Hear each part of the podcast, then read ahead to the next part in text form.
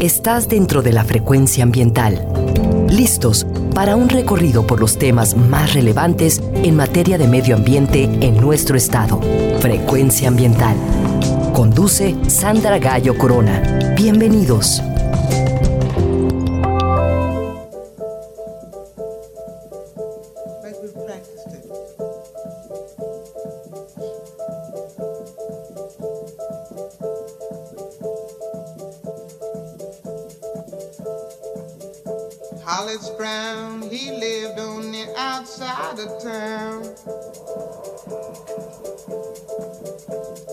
Hollis Brown, he lived on the outside of town. With his wife and five children in his cabin broken down.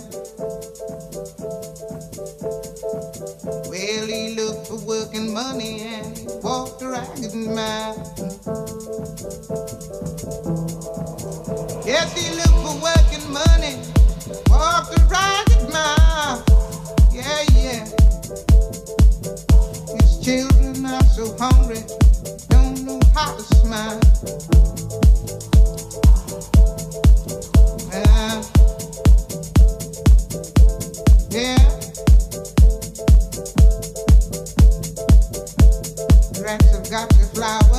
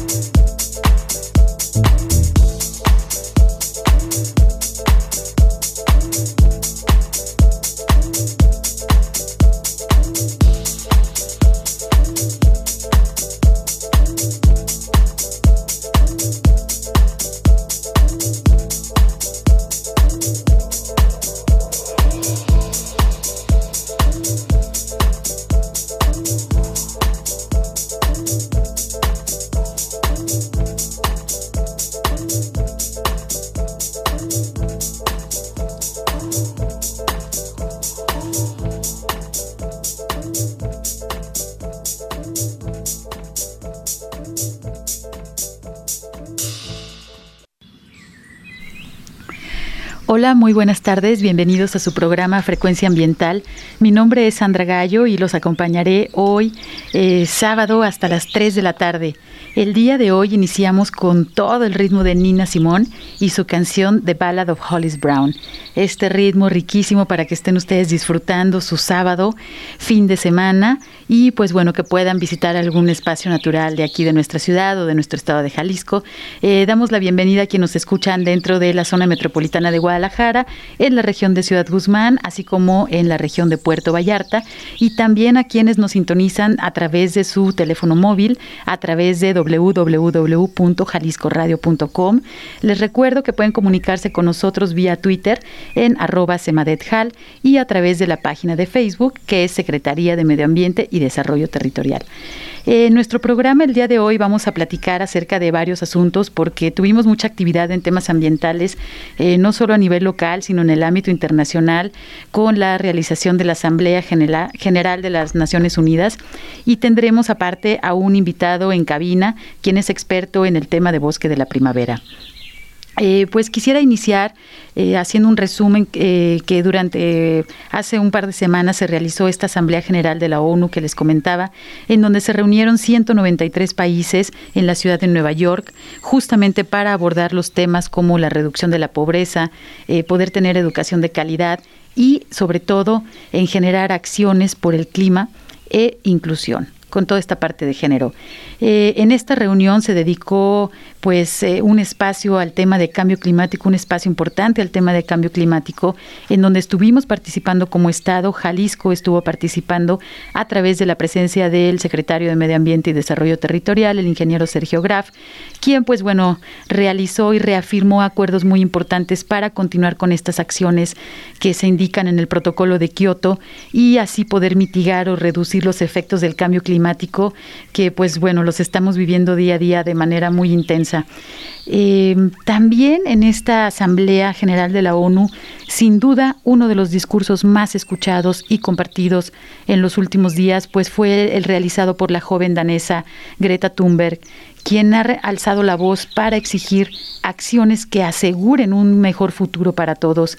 Estas acciones que sean basadas en el conocimiento científico, que puedan ayudar a evitar el colapso de los ecosistemas como lo estamos pues observando ya conociendo a través de toda esta información que está saliendo, pero sobre todo acciones que nos ayuden a, evitar llegar a este incremento de los dos grados centígrados en la temperatura global. Y justamente en esta reunión de las Naciones Unidas, pues está ya la evidencia de que hemos alcanzado un grado centígrado más allá de, de lo normal. Entonces la idea es evitar que lleguemos a dos grados, porque si ahorita con este grado estamos viendo eh, todas estas eh, tormentas tan intensas, las granizadas, que pues obviamente eh, desencadenan evidentes desastres naturales, ¿no? Lo vemos eh, con las regiones que han tenido deslaves y, bueno, no nada más las lluvias, sino en los periodos de sequía también esta explosividad en los incendios forestales, las afectaciones a, a nuestra flora y a nuestra fauna silvestre y a nosotros mismos, porque todo esto trae un decremento. Recordemos que la salud de los ecosistemas está pues directamente relacionada con nuestra calidad de vida.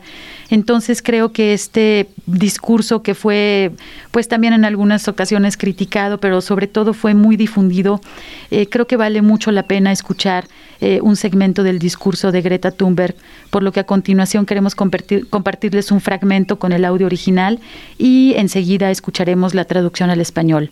Pongan atención, que lo disfruten. My message is that we'll be watching you. This is all wrong. I shouldn't be up here. I should be back in school on the other side of the ocean. Yet you all come to us young people for hope. How dare you? You have stolen my dreams and my childhood with your empty words. And yet I'm one of the lucky ones. People are suffering, people are dying, entire ecosystems are collapsing. We are in the beginning of a mass extinction, and all you can talk about is money and fairy tales of eternal economic growth. How dare you! For more than 30 years, the science has been crystal clear. How dare you continue to look away and come here saying that you're doing enough when the politics and solutions needed are still nowhere in sight? You say you hear us and that you understand the urgency. But no matter how sad and angry I am, I do not want to believe that. Because if you really understood the situation and still kept on failing to act, then you would be evil, and that I refuse to believe. Mi mensaje es que vamos a estarlos vigilando. Todo esto está muy mal. Yo no debería estar aquí arriba. Debería estar de vuelta en la escuela, al otro lado del océano. Y aún así, nos piden esperanza a los jóvenes. ¿Cómo se atreven? Me han robado mis sueños, mi infancia, con sus palabras vacías, y aún así soy de las que tienen suerte. La gente está sufriendo, la gente está muriendo, ecosistemas completos están colapsando, estamos en el comienzo de una extinción masiva y de lo único que hablan es del dinero y de los cuentos de hadas sobre el eterno crecimiento económico. ¿Cómo se atreven? Durante más de 30 años la ciencia ha sido clara. ¿Cómo se atreven a mirar hacia otro lado y venir a decirme que están haciendo suficiente? si las políticas y las soluciones necesarias no han llegado. Ustedes dicen que nos escuchan, que entienden la emergencia, pero da igual lo triste y enojada que yo esté. No quiero creerles, porque si en verdad entendieran la situación y aún así siguieran fallando en tomar acciones, entonces serían malvados. Y me niego a creerlo. Greta Thunberg a los líderes mundiales, Cumbre de las Naciones Unidas para la Acción Climática, Nueva York, septiembre de 2019. Definitivamente este discurso de la joven danesa Greta pues es un llamado urgente para actuar mejor en nuestras vidas. Si bien la responsabilidad principal puede recaer en, los gobiernos eh, internacionales, nacionales, estatales, municipales, yo creo que cada quien puede hacer acciones y sabemos lo que estamos haciendo bien, sabemos lo que estamos haciendo mal, porque cuando hablábamos ahorita de estos desastres naturales, pues suceden eh, a, todas las personas, ¿no? No hay una distinción, el, granizo, las inundaciones, los deslaves afectan a comunidades por completo, entonces tenemos que eh, eh, hacer una reflexión de qué cosas estamos haciendo bien y qué cosas estamos haciendo pues no tan bien para pues por nuestro planeta. Les recuerdo pues el bienestar de los ecosistemas está directamente relacionado con la salud y nuestra calidad de vida.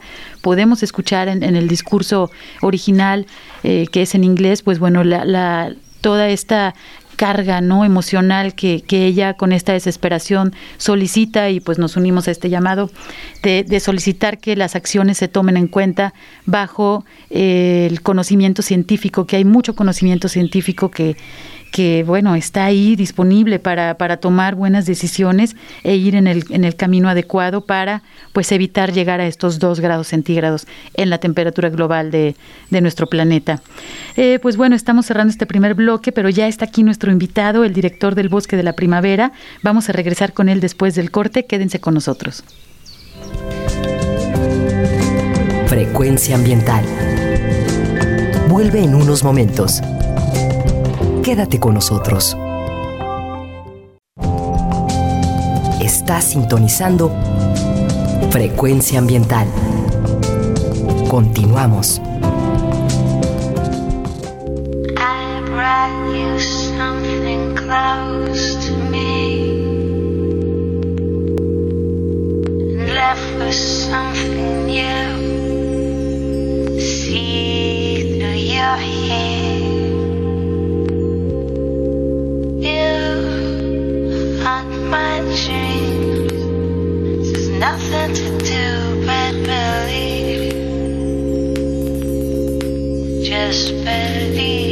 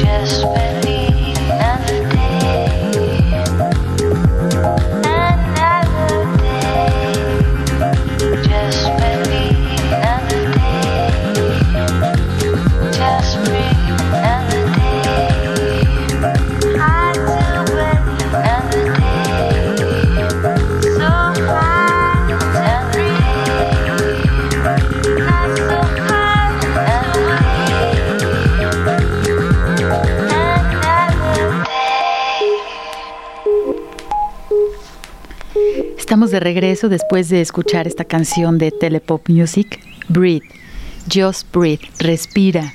¿Y cómo vas a respirar? Pues conservando los bosques. Ya tenemos en cabina, me da mucho gusto eh, estar en compañía del biólogo Marciano Valtierra, quien es director de la OPD Bosque de la Primavera. Bienvenido, Marciano. Muchas gracias, Sandra. ¿Qué tal? Un gusto estar aquí con ustedes. Muchas gracias por aceptar nuestra invitación. Pues bueno, eh, ya estábamos por ahí ansiosos de, de invitarte y de, de, abordar el tema de que ahorita lo platicábamos fuera del aire. Digo, ¿qué reto tienes como director de la OPD Bosque de la Primavera? Eh, este bosque que ha sido tan nombrado, eh, tan impactado, tan eh, conservado también en algunos aspectos que mucha gente estamos por ahí luchando literalmente por hacer la conservación y un uso sustentable de este bosque. Pero qué gran reto estar al frente de esta área natural protegida que está siendo prácticamente engullida por la segunda ciudad más grande de México, que es Guadalajara.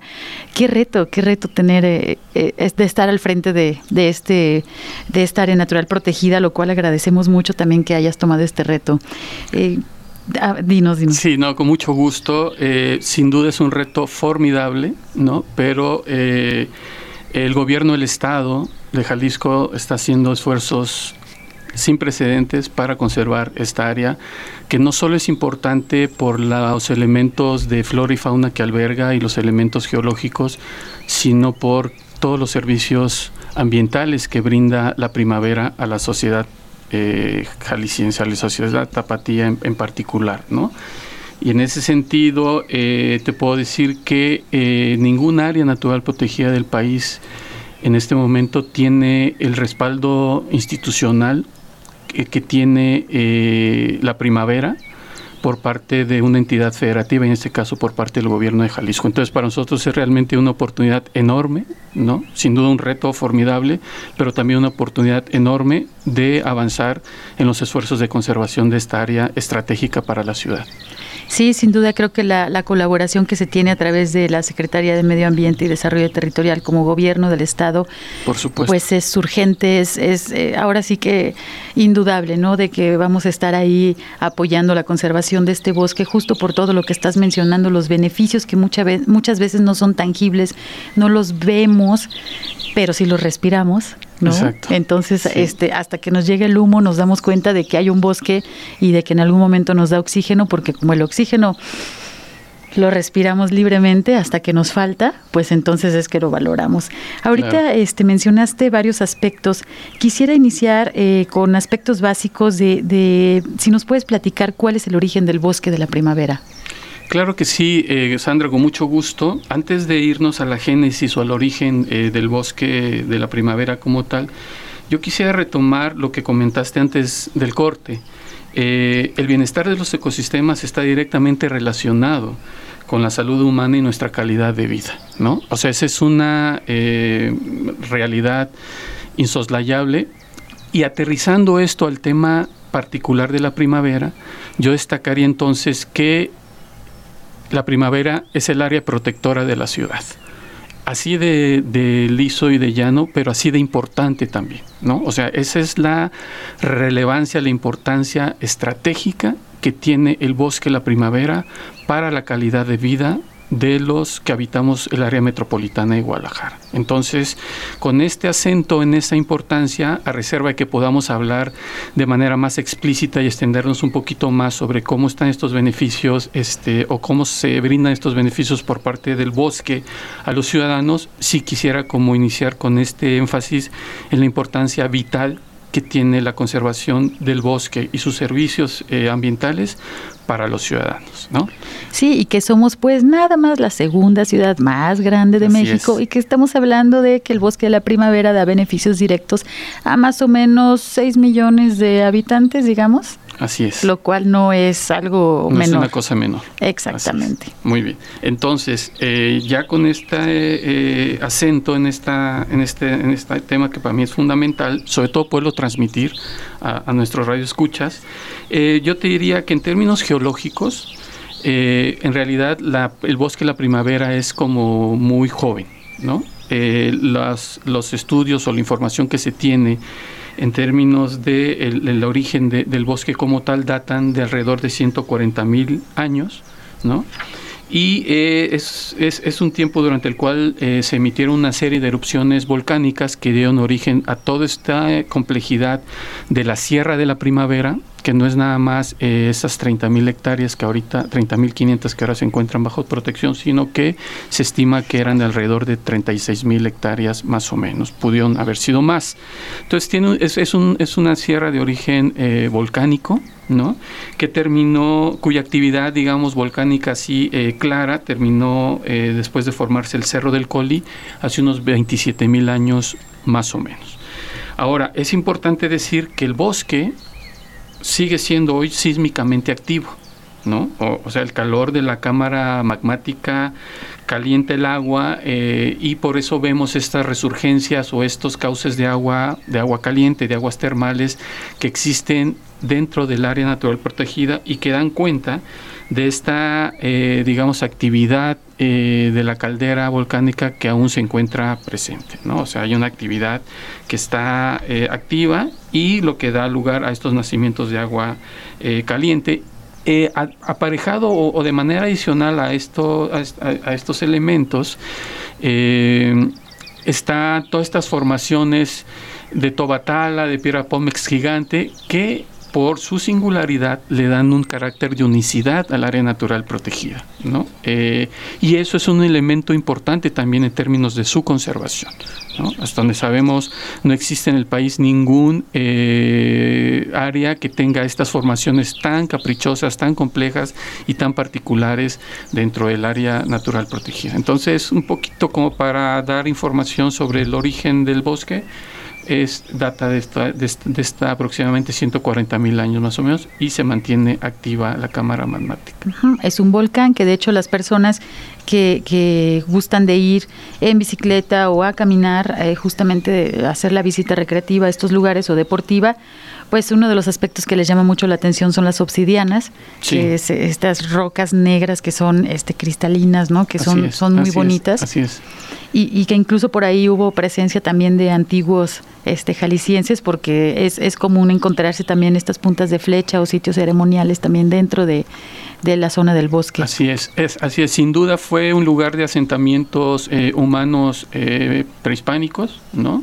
Hay, eh, además de lo que comentas de las, de las puntas de flecha hechas de pedernales, hay, eh, se tienen identificadas algunos lugares en donde se, existen tumbas de tiro, ¿no? La mayoría eh, ya están, digamos, abiertas desde hace muchos años, pero eh, esto da cuenta de que ahí se asentaron eh, grupos étnicos de nuestro país. Y que me atrevo a decir que si la, el bosque de la primavera ha tenido presencia humana desde hace mucho tiempo, yo creo que es hasta en la actualidad en la cual no se valora el espacio y se está impactando de una manera muy acelerada, eh, porque los antiguos jaliscienses o los antiguos tapatíos que, que habitaban en la región, pues bueno, no hacían estas talas masivas, ¿no? El, el retiro de arbolado ni movimientos de tierra tan masivos como ha estado sucediendo. Entonces, bueno, algo está sucediendo en nuestra época moderna, que estamos por ahí despegándonos un poco de la conciencia de, de que pues nos estamos dando un tiro en el pie porque pues eh, al momento de que de que perjudicamos a este ecosistema pues nos estamos perjudicando Totalmente. todos los habitantes Totalmente. Ok, eh, estamos hablando de que bueno es un área natural protegida eh, ¿Cuándo y por qué se establece esta zona de, pro- de protección forestal y de refugio de fauna silvestre? Bien, el- el- la primavera tiene, este año cumple 39 años de haber sido decretada como área natural protegida.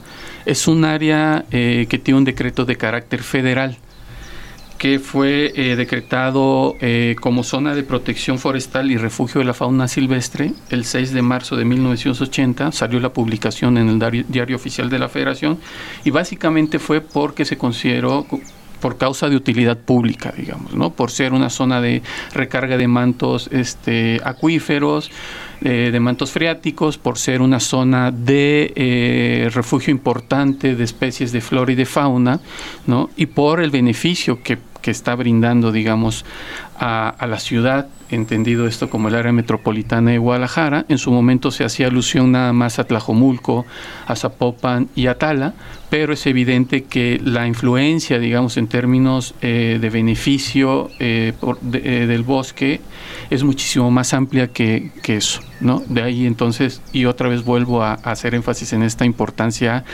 que tiene la primavera para nosotros como ciudadanos. Sí, recordemos que ya lo habíamos abordado cuando tuvimos el tema eh, del Nevado de Colima, que nos hacían la pregunta de, bueno, ¿Por qué son áreas naturales protegidas? ¿De qué están protegidas? Pues de nosotros mismos, ¿no? De los humanos, de las acciones que pueden este, llevar a que haya una fragmentación de los ecosistemas, un colapso, como lo escuchamos ahorita en el, en el discurso, en el bloque anterior, este, que Greta nos platica, pues esa desesperación de que queremos evitar ese colapso, ¿no? Entonces, de ahí se deriva los decretos oficiales de áreas naturales protegidas. Y el bosque de la primavera, este, tengo entendido, que se divide por zonas. Este, ¿Nos puedes explicar un poquito como qué zonas este, consisten de esta área? Cl claro que sí. Eh, todas las áreas naturales protegidas deben de contar con algo que se conoce como un programa de manejo, que es básicamente, eh, de manera muy general, en el instrumento rector del territorio dentro del polígono protegido. Eh, estamos hablando de 30.500 hectáreas.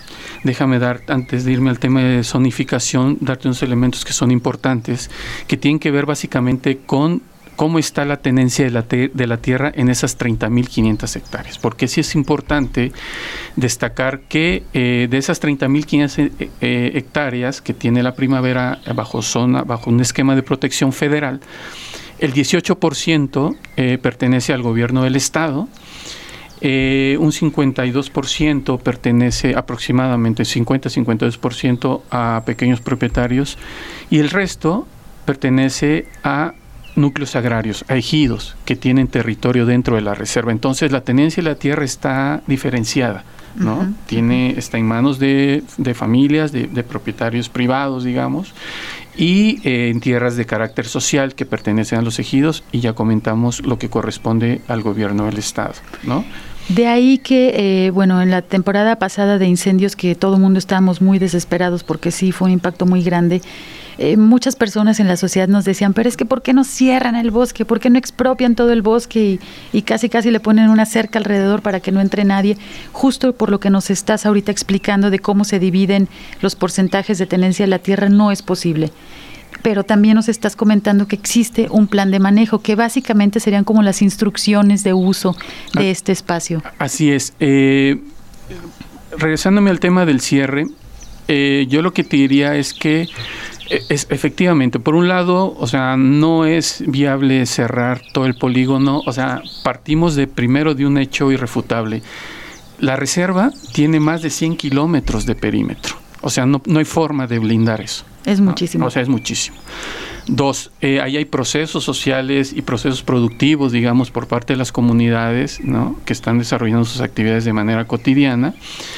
Y eh, sobre todo, el, el, tercer elemento que yo pondría en, en, en, en la mesa es el tema de, eh, mira, la mayoría de los incendios que nosotros atendemos como OPD están fuera del polígono protegido. Es decir, no hay una correlación directa en términos de alta incidencia de incendios con la visitación pública dentro del área natural protegida.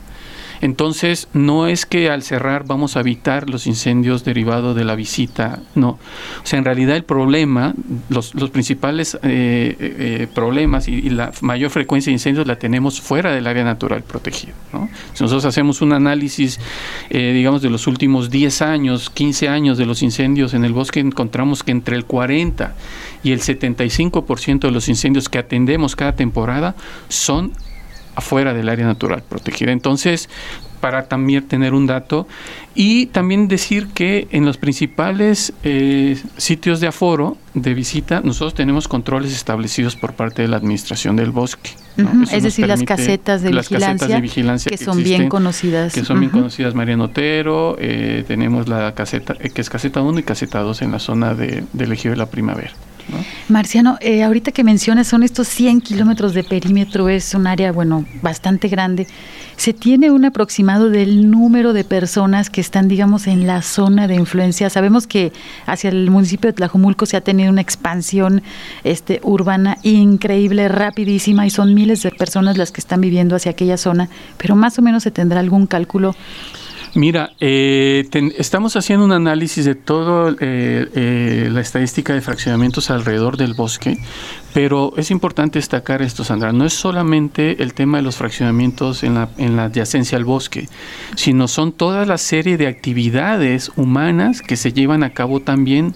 O sea, una cosa es el tema de los fraccionamientos, que sin duda es un tema este, importante a analizar y a- y a discutir eh, que seguramente nos va a llevar este, abordarlo en el transcurso del programa, pero la otra parte que es también crucial y que es eh, más bien este, muy, tiene un peso específico importante, es eh, eh, el tema de las actividades agrícolas que se llevan a cabo alrededor de la reserva. Entonces, ahí hay un mosaico muy heterogéneo, ¿no? de actividades humanas que ocurren todos los días y eso pone en un nivel de exposición y de vulnerabilidad muy alto a la primavera. Exacto, tenemos yo creo habitantes que viven en Tonalá, pero les gusta ir a, a visitar el bosque de la primavera o en Ocotlán o en diferentes regiones, incluso de otros estados podemos tener visitantes en esa zona y pues lo- la vulnerabilidad que ahorita mencionas es porque tenemos que pensar en qué tipo de ecosistema hay ahí, que es bosque de pino, bosque de encino y recordemos que los encinos son unos árboles caducifolios, es decir, que una vez al año tiran todas sus hojas y eso representa un combustible. Entonces, en Así los es. meses justamente de cuando llega Semana Santa, que es cuando tenemos los operativos en esa zona, pues estamos todo mundo atento de cualquier humo porque tenemos muchísima cantidad de combustible, pero pues bueno, no nos vamos a poder limpiar todas las hojas en el bosque porque no es la manera y, y aparte no nos daría la vida para hacer eso, no, no es una estrategia eficiente, pero sí lo que tenemos que hacer es crear conciencia de la importancia que tenemos, de todo el impacto que se tiene y de que es un lugar súper importante que ahorita Por después supuesto. regresando del corte este, vamos a seguir platicando con nuestro invitado acerca del bosque de la primavera. Regresamos. Frecuencia ambiental. Regresa en unos minutos.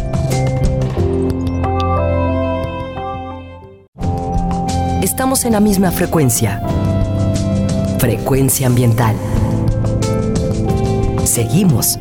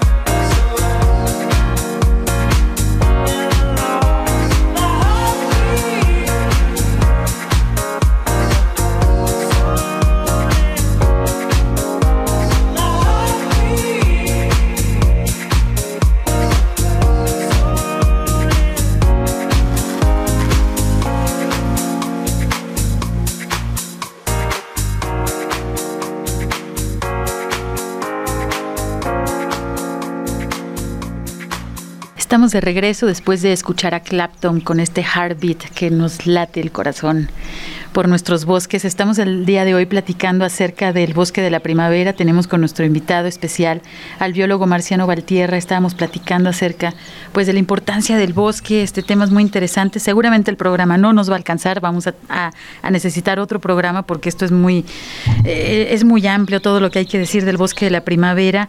Este este último bloque pues quisiera preguntarte Marciano acerca de la biodiversidad que podemos encontrar. ¿Cuál es la riqueza natural que podemos encontrar en el bosque de la primavera?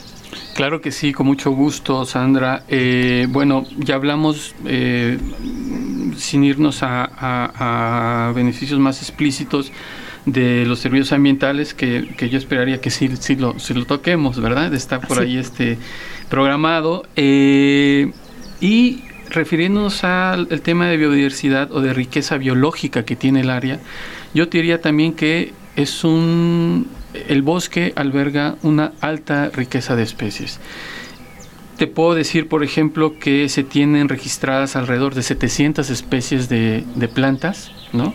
Y más de 360 especies de animales que están ahí, digamos, protegidas y que llevan a cabo sus interacciones biológicas, ecológicas y que en este entramado, digamos, natural, en un lugar con un buen estado de conservación, pues hay un soporte de vida muy, muy importante.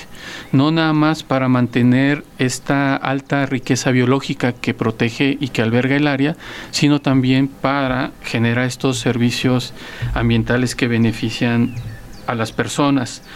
Eh, del grupo de, de- de especies, digamos, de, de fauna, de animales, las aves son las que tienen más especies eh, dentro del bosque, que estamos hablando alrededor de 233 especies, seguidas de los mamíferos, después de reptiles, anfibios y finalmente peces. Un elemento también importante no es solo la riqueza de especies que está dentro del área, sino aquellas especies que son endémicas al país. ¿No? Y en ese sentido te puedo decir que, eh, por ejemplo, hay eh, especies de flora, especies de, de plantas, que son solo exclusivas de, de México, yo diría en este caso del occidente del país, por ejemplo, como a- el agave guadalajarana, ¿no? que es un agave, le dicen agave chato, nombre común, o la mamilaria jaliscana, que es una biznaga, ¿no? por mencionarte algunas, porque hay ocho especies de, de flora endémica registradas. De arácnidos hay una especie que es una tarántula que incluso tiene eh, un nombre que se llama Magnacarina primaverensis, porque seguramente fue este, descubierta, digamos, eh, por primera vez en, eh, en esta zona. ¿no? Y hay especies endémicas también de- del grupo de anfibios, de reptiles, de aves y de mamíferos. De mamíferos, sobre todo, destacan los murciélagos, ¿no? Dos especies de murciélagos que son, eh, uno de ellos es frugívoro, se alimenta de frutas, y eh, dos especies de, de tuzas y un roedor, bueno, una rata que es Sigmodon mascotensis. Cinco especies de mamíferos que son endémicos al país y que se encuentran dentro del bosque.